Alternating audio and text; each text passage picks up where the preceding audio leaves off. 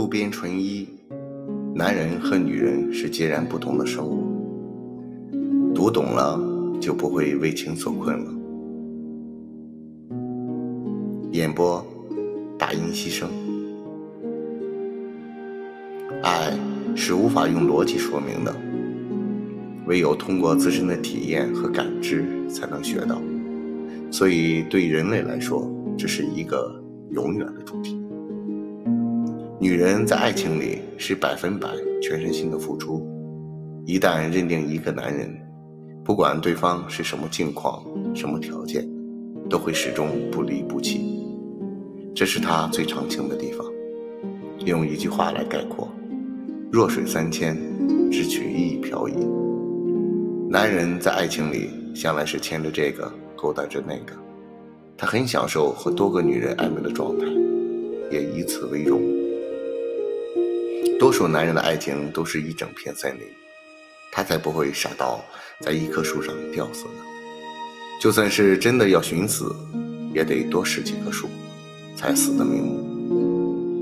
如果一辈子只拥有过一个女人，他会为自己平淡无奇的人生感到羞愧。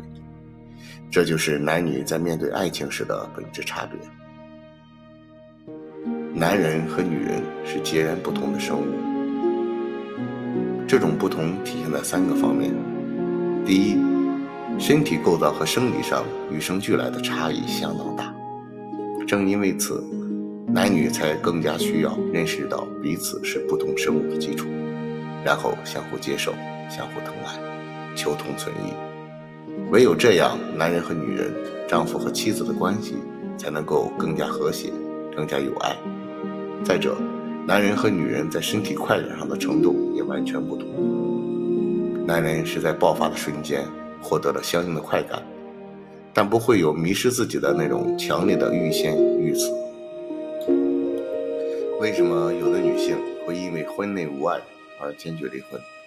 说白了，就是丈夫无法满足她身体层面的渴望。让一个女人长期缺爱，处于饥渴状态，自然是丈夫是失职的。近年来，随着女性意识的觉醒，越来越多的人开始对婚姻有要求、有期待，并不是合作育儿、搭伙过日子那么简单。两个人之间若是没有爱了，就算是有孩子，也会分开。这就是现代女性和上一代女性的不同之处。男人和女人是两种不同的生物，所以不论肉体上的交流有多么的深入，都始终不明白对方真正的好。男人不明白为人妻的艰难，女人不明白为人夫的不得已，双方都欠缺换位思考的意识，所以才有过来人的教诲：夫妻在一起过日子，就像两只刺猬挨在一起过冬，双方不能离得太近，否则太扎；也不能离得太远，否则会太冷。只有去掉各自身上一半的刺，两个人才能舒舒服服的挨在一起，暖暖和和的。